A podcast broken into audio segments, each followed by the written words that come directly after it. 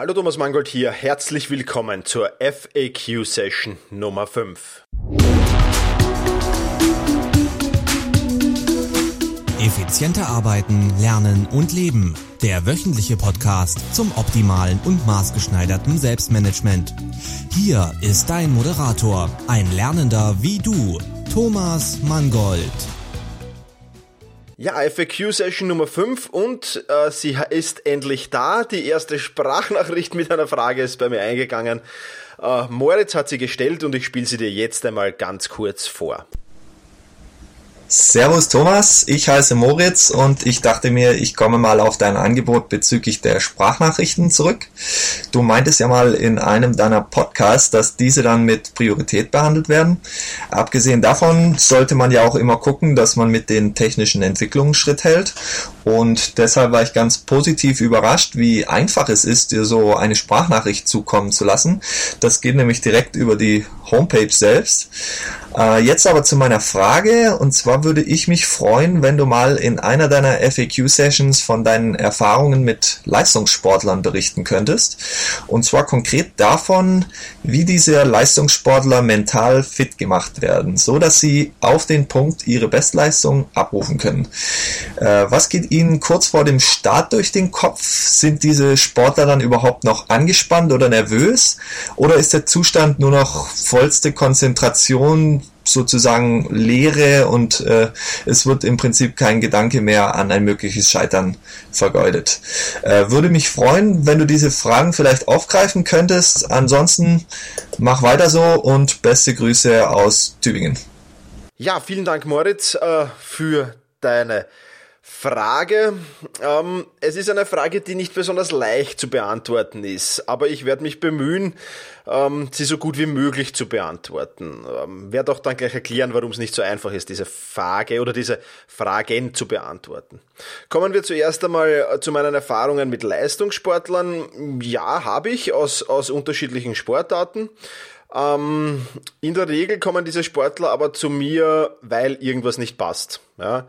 Also es hat sich noch nie ein Sportler gemeldet, der gesagt hat, hey, bei mir ist eh alles in Ordnung, ich, ich bringe eh meine Leistung, die ich will, ich, ich, ich habe meine Erfolge, die ich will, aber ich will trotzdem mehr tun. Ja? Das hat es auch nicht gegeben. Aber ähm, ja, die kommen eben mit den, mit den unterschiedlichsten ähm, ja, Problemen oder Aufstellung, Aufgabenstellungen zu mir. In der Regel halt, weil irgendwas nicht passt und in der Regel eben, weil die Leistung nicht passt. Wir machen dann zuallererst einmal eine Anamnese, das heißt, ähm, wir versuchen das Problem genau zu definieren, beziehungsweise oder besser gesagt, äh, versuchen wir die Ursache des Problems ähm, zu eruieren beziehungsweise zu finden. Ja, und dann äh, gehen wir daran, eben dieses Problem auszuschalten oder die Ursache dafür zu eliminieren. Wie funktioniert das? Ähm, das funktioniert mit Checks, mit Fragebögen, mit Übungen und dergleichen mehr. Ähm, das ist wirklich ein sehr, sehr breites Spektrum an Tools, die man da zur Verfügung hat.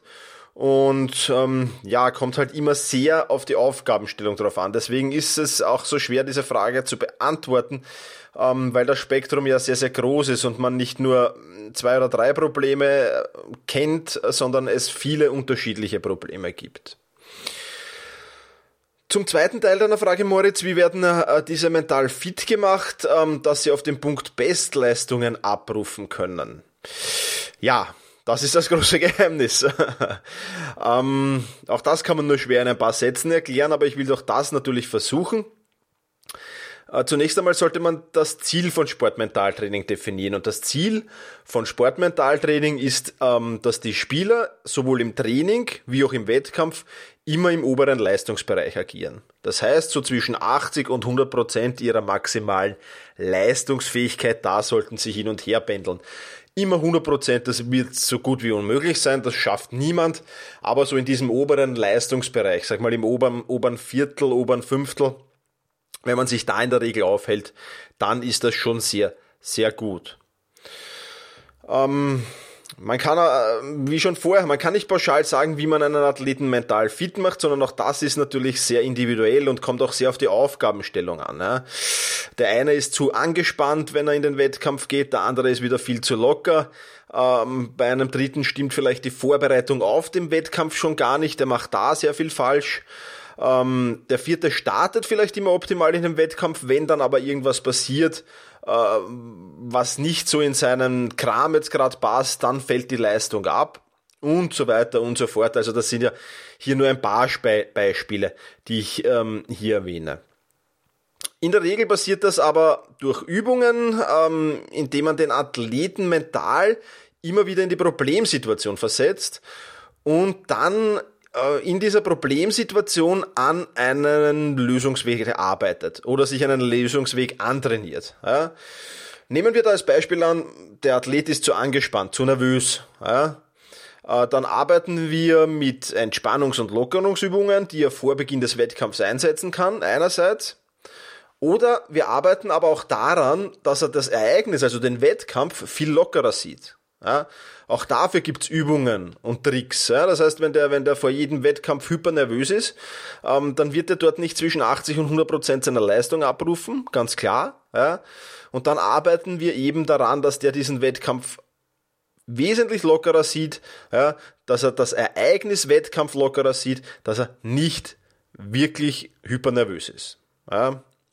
Und das ist gleich eine gute Überleitung zum dritten Teil deiner Frage. Sind meine Athleten angespannt und nervös und denken sie ans Scheitern vor dem Wettkampf oder im Wettkampf? Ähm, Im Idealfall sollten sie ein wenig angespannt sein, aber nicht nervös.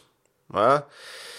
Abgesehen davon kann ich mit dem Wort nervös ähm, nicht unbedingt was anfangen, weil Nervosität jetzt nicht unbedingt was Negatives sein muss.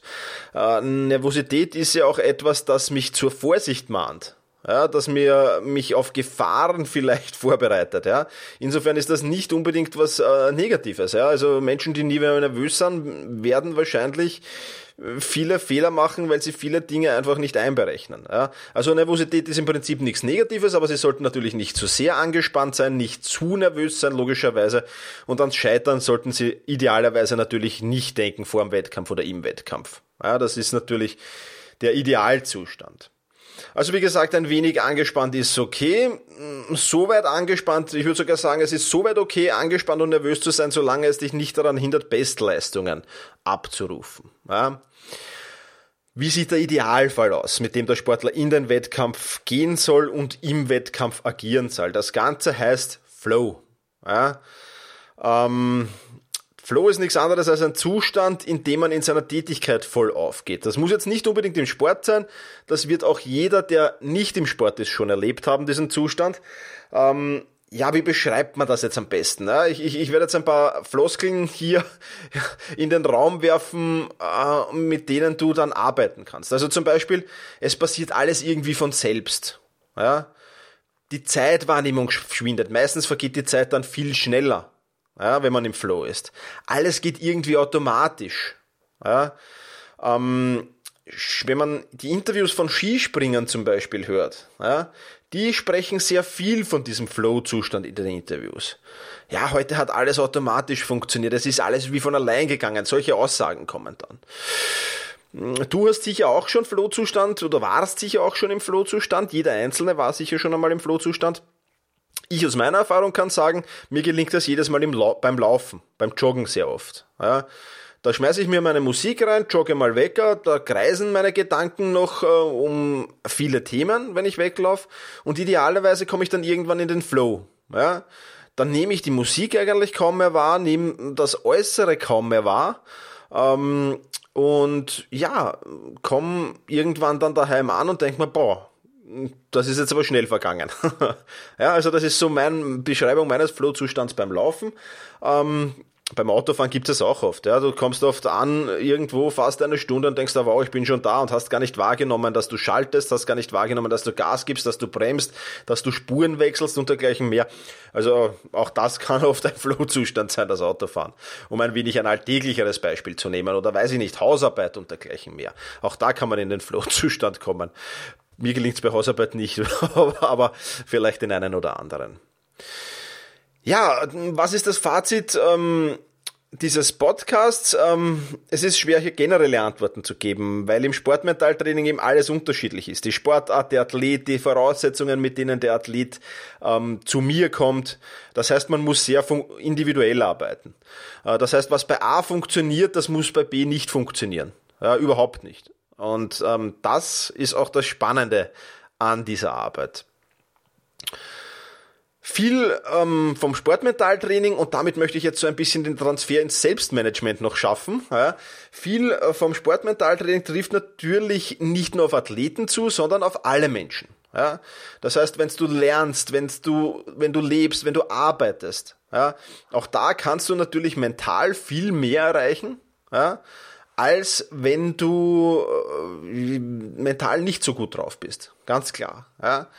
Ähm, daher kann man viele Themen, die ich im Sportmentaltraining bearbeite, auch ins Selbstmanagement transferieren und ich mache das auch immer wieder. Und ja, insofern ist das eine sehr, sehr spannende Sache. Das war's von diesem Podcast. Moritz, ich hoffe, deine Frage ist damit halbwegs beantwortet. Wenn du noch irgendwelche Fragen hast, scheue dich nicht und schick mir noch eine Sprachnachricht oder ein E-Mail. Ähm, ja, wenn du irgendeine Frage hast, ähm, Moritz hat es ja vorgezeigt, wie einfach das mit der Sprachnachricht funktioniert. Deswegen wurde seine Frage auch gleich vorgezogen gegenüber all denen, die mir mit Mail gestellt worden sind. Und ja, wenn du eine Frage hast, dann melde dich einfach via Sprachnachricht dabei. Ich würde mich freuen. Freuen würde ich mich auch, wenn wir uns beim nächsten Podcast wiederhören. Und bis dahin, alles Gute und genieße deinen Tag. Vielen Dank fürs Zuhören. Viele weitere Artikel und Inspirationen findest du auf selbst-management.bertha Ida Zeppelin. Und jetzt viel Spaß beim effizienten Arbeiten, Lernen und Leben.